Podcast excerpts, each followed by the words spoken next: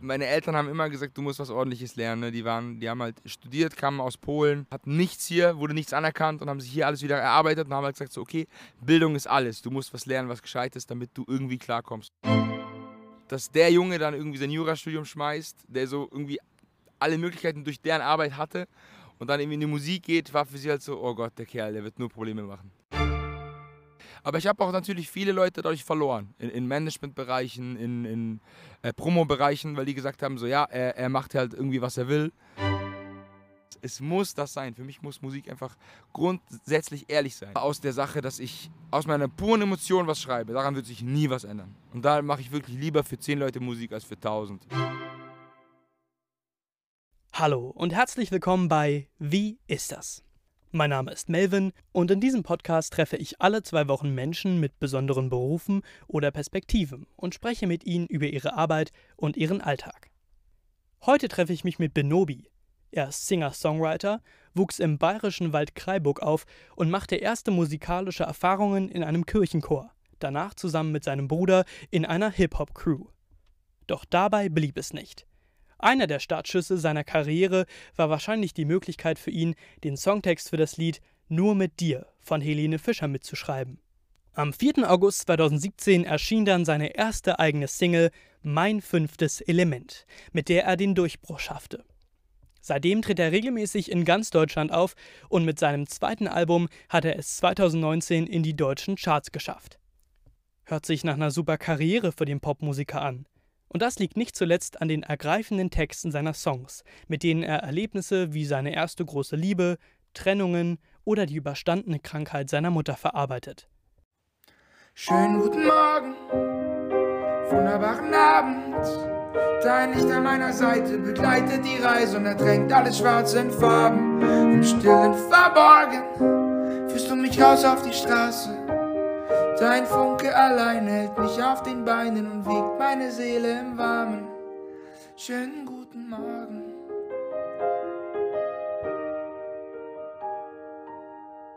Ich möchte von Benobi wissen, wie ist das Leben für ihn als Singer-Songwriter? Wie kam er dazu? Und wie lernt man eigentlich eigene Songs zu komponieren? Wie ist das also als Singer-Songwriter? Melvin fragt nach.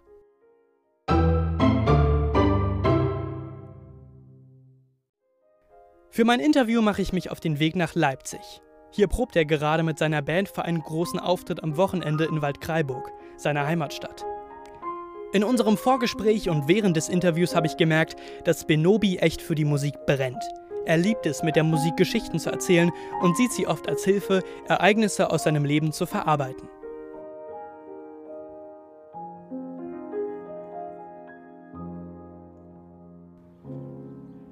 Und nun darf ich mit ihm sprechen. Halbe Nobi, herzlich willkommen bei Wie ist das? Und vielen Dank, dass du dir die Zeit nimmst, mit mir ein wenig über deine doch ja recht besondere Tätigkeit zu sprechen.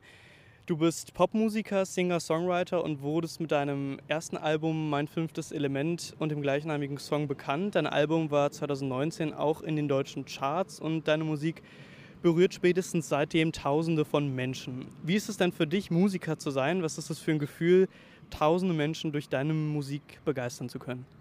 Es hat sich noch nie wie ein Job angefühlt, immer nur tatsächlich wie ein großes Glück und ein Segen, wenn ich ehrlich bin. Spulen wir die CD deiner Karriere mal ein bisschen zurück. Wie hast du zu Musik gefunden? War das schon immer eine Leidenschaft von dir? Ich habe immer gerne gesungen, aber ich habe es nie forciert. Es war eher ein Zufall, dass ich an eine Musikkarriere irgendwie gelangt bin.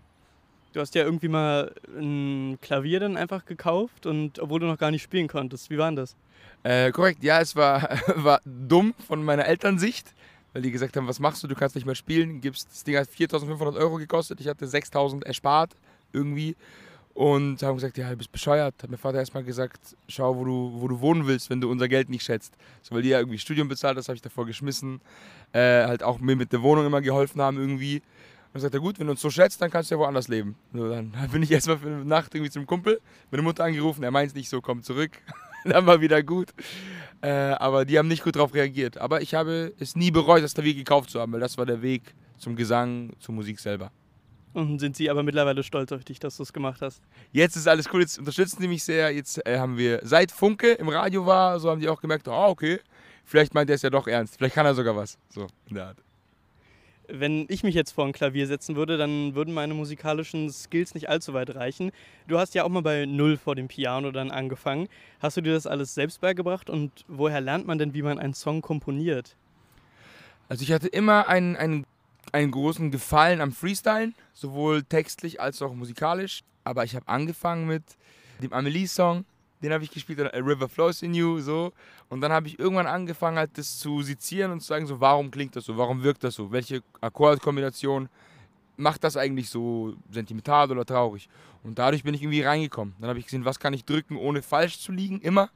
Und so lernt man es, ne? Irgendwie A-Moll, alles weiße Tasten kann man benutzen. Das hilft, um reinzukommen. Und dann, wenn man das checkt, dass Tonartenwechsel eigentlich nichts anderes sind, als zu verschieben, ist das cool. Und dadurch hat das sehr viel Spaß gemacht, auch eben zu freestylen auf dem Klavier. Komponierst du denn zuerst die Musik und dann kommt der Text oder andersrum? Es kommt tatsächlich häufig gleichzeitig vor. Es ist aber tendenziell eher erst die Musik, weil ich eine, eine Art Rhythmus brauche, um darauf zu schreiben. Oder eine, eine Emotion. Es ist meistens eher eine, eine Line am Klavier, ein, ein kleines Sample sozusagen, das ich mir einspiele. Das nehme ich mit der Sprachmemo auf und dann singe ich drauf. Oder halt eben direkt. Also man merkt schon bei dir, du hast großes Talent und das wird nicht nur bei deinen eigenen Songs deutlich, sondern auch bei anderen. Du hast zum Beispiel zusammen mit Tobias Schwall den Text des Liedes Nur mit dir von Helene Fischer verfasst. Wie kam es dazu und wie ist Helene Fischer auf dich aufmerksam geworden? Ich war mit Sebastian Rätsel vor allem, haben wir angefangen. Tobias Schwall kam dann später dazu. Es gab eine Mail, es gab eine Mail, ganz unromantisch, ein Briefing, dass Songs gesucht werden. Und wir haben gesagt, ach komm, so eine, so eine neue Combo gab es noch nicht. Ne? Hier Baseball und ein Rapper der irgendwie, die, wir waren zusammen im Fußballverein, Sebastian Rätsel und ich. Wir haben wirklich bei Berolina Mitte gespielt. Und dort haben wir uns kennengelernt. Er war Torwart, ich war Sechser. Da habe ich gesagt, ey, hast du auch das Briefing bekommen? Ja, ja, wollen wir mal ran. So, dann haben wir uns da einen Tag hingesetzt und auf einmal hieß es, hey, das ist gar nicht schlecht. Kam Tobias Schwall mit rein. Dann hat er es auch sehr geil anproduziert so und dann wurde es äh, richtig gut. Wir haben ein Jahr lang nichts mehr gehört von denen, bis sie gesagt haben, ja, ist auf dem Album. Und da haben wir erstmal eine Sektflasche aufgemacht. Ja, cool, so schnell kann es gehen. Und äh, auch für den Kinofilm Max und die wilde Sieben, der ja 2020 über die Projektoren flimmerte, hast du den Titelsong Ich finde dich geschrieben und auch selbst gesungen.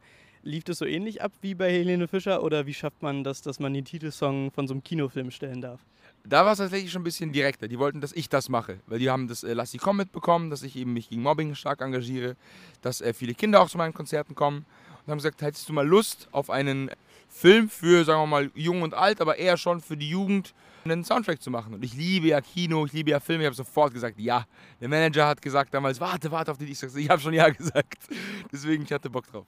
Und was war das für ein Gefühl, als du im Kino saßt und deinen eigenen Song gehört hast? Wahnsinn, das war richtig schön. Das war richtig schön. Ich war bei der Premiere in München. War leider Corona-Bedingungen, aber da war irgendwie Uschi Glas und alle waren da, sagen so, ey, voller geile Song.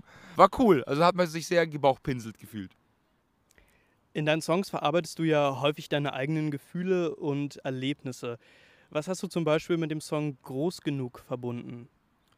Groß genug kann man ziemlich gut auf diese Piano-Geschichte, wie sagt man, legen, weil meine Eltern haben immer gesagt, du musst was Ordentliches lernen. Ne? Die, waren, die haben halt studiert, kamen aus Polen, hatten nichts hier, wurde nichts anerkannt und haben sich hier alles wieder erarbeitet und haben halt gesagt, so, okay, Bildung ist alles. Du musst was lernen, was gescheit ist, damit du irgendwie klarkommst ohne Probleme. Und dass der Junge dann irgendwie sein Jurastudium schmeißt, der so irgendwie alle Möglichkeiten durch deren Arbeit hatte und dann irgendwie in die Musik geht, war für sie halt so, oh Gott, der Kerl, der wird nur Probleme machen. Kommst du halt ohne einen Zahn ausgeschlagen, so kommst nach Hause, die Polizei fährt dich heim und die sagen halt so, Junge, wann wirst du erwachsen? Wann wirst du irgendwie so? Und das Schöne an der Musik war halt, dass das Erwachsenwerden eigentlich ein No-Go ist. So, wenn du erwachsen wirst oder es zu ernst nimmst, kommst du nicht weiter. Ich hatte nie eine Schreibblockade, weil ich es nie, weil ich mich nie so ernst genommen habe. Ich glaube, das ist der einzige Grund. Und deswegen, ich bin wahrscheinlich nie groß genug dafür, ich werde wahrscheinlich nie erwachsen werden. Aber es ist, glaube ich, das Schönste, was ich gelernt habe, dass Erwachsensein richtig scheiße ist. Du und deine Musik sind sicher nicht zuletzt so erfolgreich geworden, weil sich viele deiner Fans auch mit den Texten deiner Songs selbst identifizieren können und sich vielleicht manchmal in deinen Liedern auch wiederfinden können. Inwiefern denkst du denn beim Schreiben daran und Komponieren daran und hast du schon mal die Rückmeldung von Fans erhalten, die sich auch schon mal so wie du in deinen Songs gefühlt hast? Also das kommt meistens vor bei den traurigen Sachen. Dann werden die Instagram-Chats sehr voll. Ich versuche auch wirklich jedem zu antworten. Es ist meistens das Traurige, wo sie sich wiedersehen. Oder Bleib hier hat sehr viele Leute berührt. Jeder hat mal jemanden verloren, ne? sei es jetzt über, über, über das Leben, über den Tod oder halt eben über eine Beziehung oder über irgendwie sowas da könnte ich die Leute sehr krass connecten. Und ich bin auch sehr dankbar dafür, dass das klappt, weil ich achte nicht darauf, die sozusagen mitzunehmen in so einem Song. Also es gibt jetzt im neuen Album wird ein Song direkt für die Fans geben, so einfach ein Dankeschön. Aber an sich ist es immer nur meine Geschichte und wenn das jemand mitnimmt und das auch miterlebt hat, ist es für mich auch sehr rührend, weil ich sage so, okay, irgendwas, irgendwas läuft richtig, wenn man einfach aus seinem Herzen spricht und jemand hat das Gleiche erlebt oder Gleiche gefühlt. Das ist sehr, sehr stark, das ist schön. Die Corona-Pandemie hat die künstlerische Arbeit ja sehr erschwert. Keine Auftritte, keine Tour, alles stand still und somit auch die Einnahmen deiner Konzerte. Wie hast du diese schwere Zeit als Künstler erlebt und auch überlebt? Also ich hatte Glück, dass ich eben dieses Helene Fischer-Ding hatte. Ich habe kurz davor noch einen, einen Verlagsstil ausgehandelt gehabt, wodurch ich ein bisschen Puffer hatte. Aber habe dann die erste, erste halbe Jahr noch versucht, Musik und irgendwie, ich hatte noch TV-Formate, wo ich eingeladen war. Und alles ist weggebrochen, alles ist weggebrochen. Und dann habe ich gefragt, okay, ich habe ja so einen Physioschein, ich habe ja dieses Physiostudium alles gemacht, während der Alter Wildtour noch zu Ende gebracht. Und dann habe ich halt gesagt, so, ey, ähm, kann ich da irgendwie arbeiten? Aber wenn Musik ist, würde ich gerne nur Teilzeit arbeiten. Und dann haben die halt gesagt, so, nee, nee, nee, Vollzeit und jetzt haben wir eh keine Kunden, alle haben Angst. Ich sag so, gut, dann irgendwie so drei Monate rumgehüpft, mit meinen Eltern gestritten und dann gesagt so, ja gut, dann mache ich das jetzt. Ja, wie, was machst du jetzt? Ich mache eine Praxis auf. Dann habe ich halt eine eigene Physiopraxis gegründet die mir halt eben die Freiheit gibt, dass ich immer wieder auf ein Konzert kann. Und die läuft jetzt gut. Jetzt bin ich bis äh, Ende August ausgebucht. also das ist echt geil, weil es irgendwie selten welche gibt. Leute wollen auch wegen dem Namen Binobi dahin. Die wollen einfach sehen, ob ich da auch wirklich was Gescheites mache, glaube ich mal. Ähm, und deswegen hat mir das sehr geholfen. Jetzt habe ich so ein monatliches Einkommen. Ist für mich ganz weird. Habe am Anfang auch alles ausgegeben für die Musik. Auch meine Eltern gesagt haben, es geht jetzt nicht mehr so, weil du hast jetzt Angestellte. Ich sage, ja, du hast völlig recht, ne, weil sonst wird es wirklich eng. Also dieses, dieses Leben in, oh Gott, die Woche wird hart, okay, die Woche kaufe ich mir irgendwas oder mache eben Tour, bereite was vor, hat sich ein bisschen geändert. Ich muss ein bisschen strukturierter sein, aber ich schlafe deutlich besser als in den letzten sieben Jahren. Also du hast noch ein zusätzliches Standbein aufgebaut und äh, bist vielseitig einsetzbar. Heißt die Praxis auch Benobi oder wie kommen die Leute darauf? Geil. Nee, die heißt äh, Praxis, äh, Physiopraxis Wroblewski. Ganz, ganz äh, unkreativ. Ich hatte tausend Namen, da haben meine Eltern so gesagt, das ist der falsche Berufszweig für sowas. das hat auch gestimmt, das war besser. Vielleicht kommt ja in deinem neuen Album irgendwie ein Physio-Song, dann wissen wir Bescheid, der läuft dann immer in der Praxis. ja, genau, das ist gut, das ist sehr gut. Das ist Träume schmieden. Eine Frage, die ich mir häufig bei Personen des öffentlichen Lebens stelle, ist, ob sie in der Öffentlichkeit häufig erkannt und angesprochen werden. Du bist ja nun auch kein unbekannter Künstler. Erkennen dich häufig Menschen auf der Straße und nervt dich das manchmal so ein bisschen berühmt zu sein?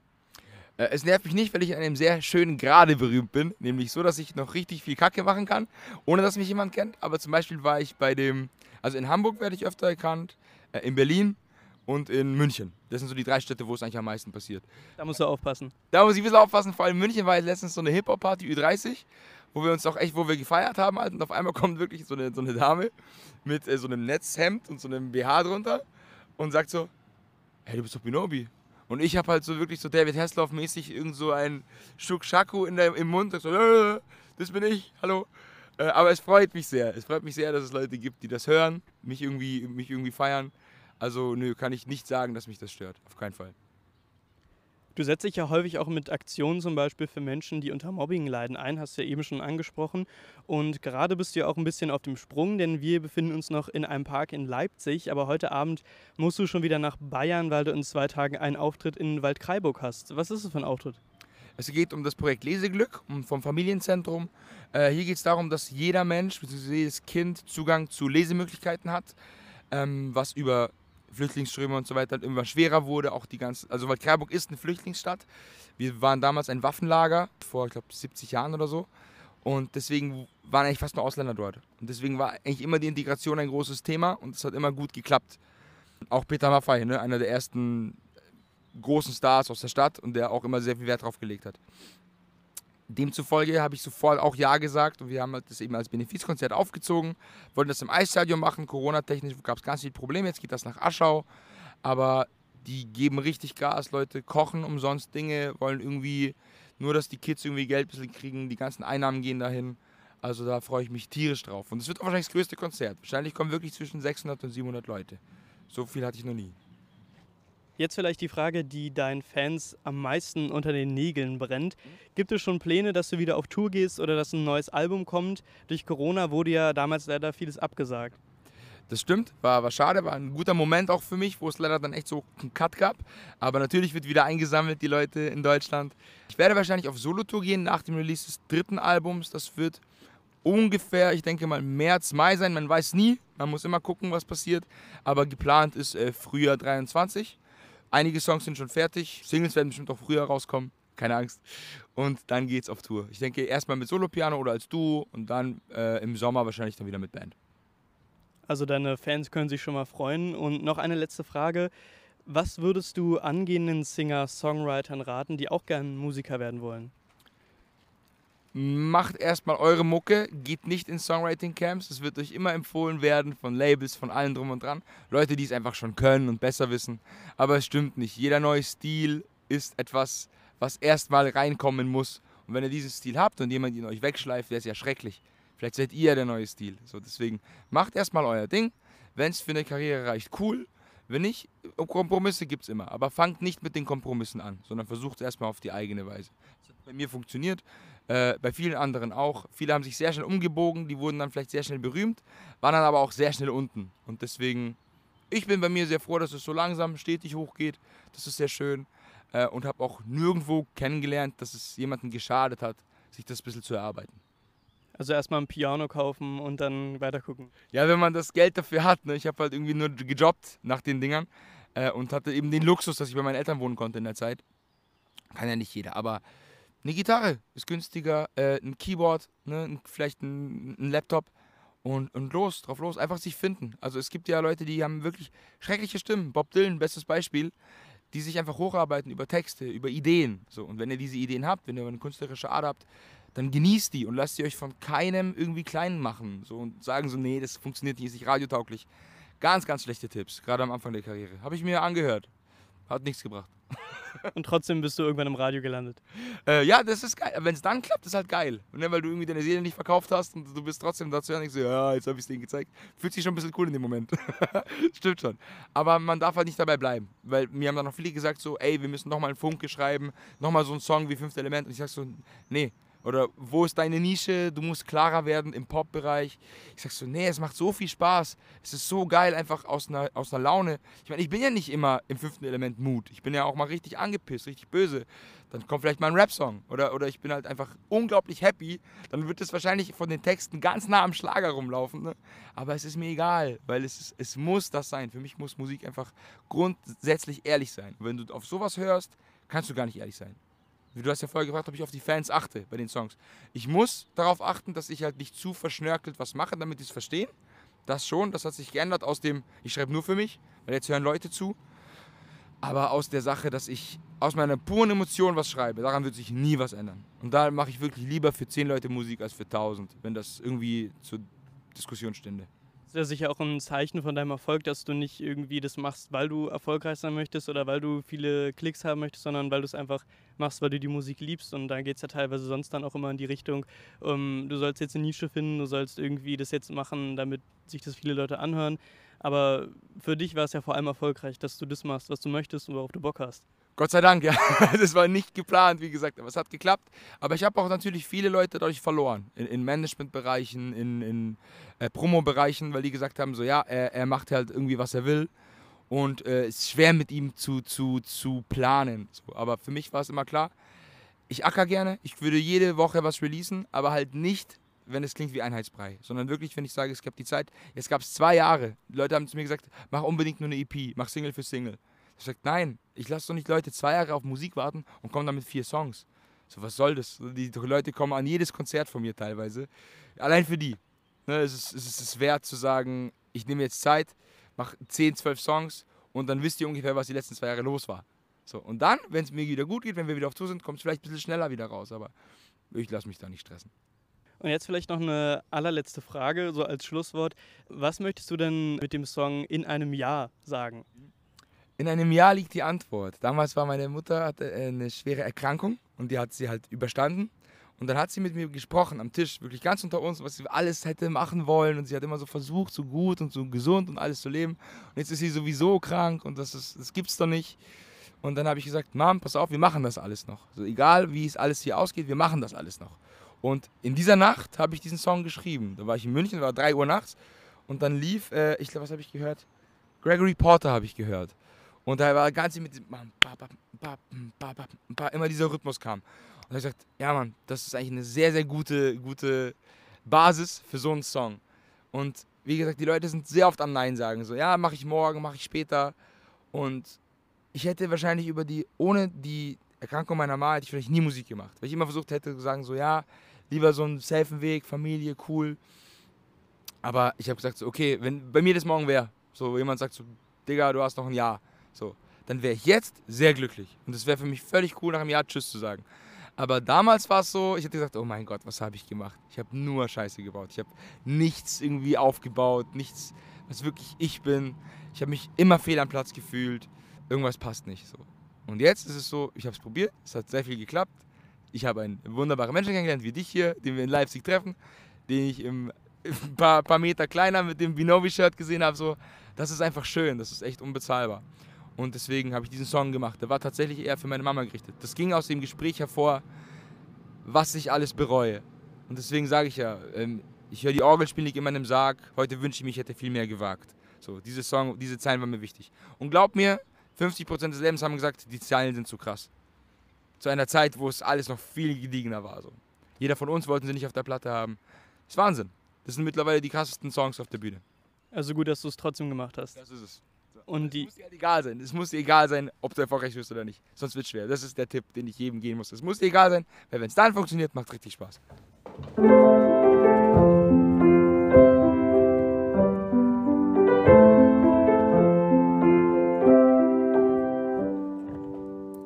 Ich höre die Orgel spielen, lieg in meinem Saal. Heute wünsche ich mir, ich hätte viel mehr gewagt. All die Sorgen führen nur weg von dem Start in eine neue Welt. Sie liegt in einem Jahr.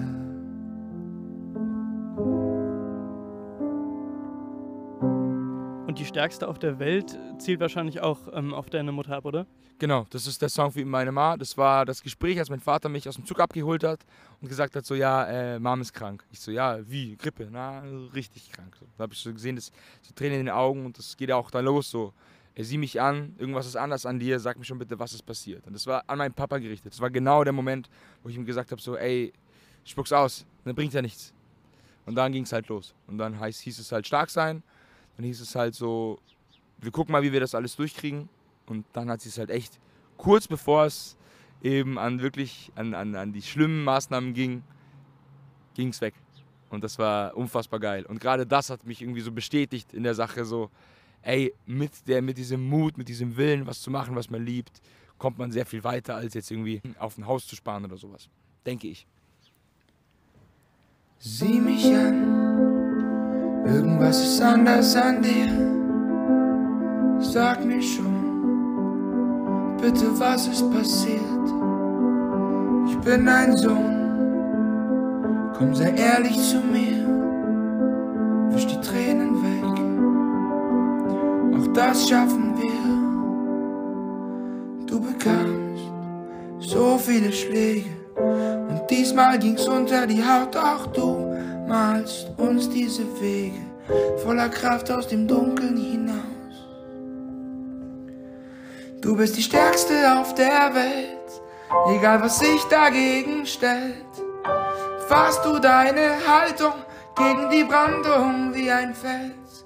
Du bist die Stärkste auf der Welt und wenn du dich nicht dafür hältst, zerreißen wir gemeinsam jeden Zweifel, der dich quält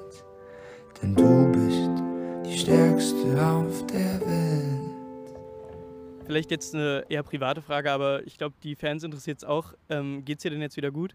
Mama geht's tierisch, sie ist immer am Merch-Shop dabei, wenn es irgendwie von den Metern geht. Deswegen versuche ich auch alles in Bayern jetzt ein bisschen größer zu machen, weil die ist so gerne mit dabei. Äh, die ist topfit, die ist gesund, wir haben die Ernährung umgestellt, alle gemeinsam und uns geht es top. Die Tränensäcke werden weniger und wir schauen gut aus.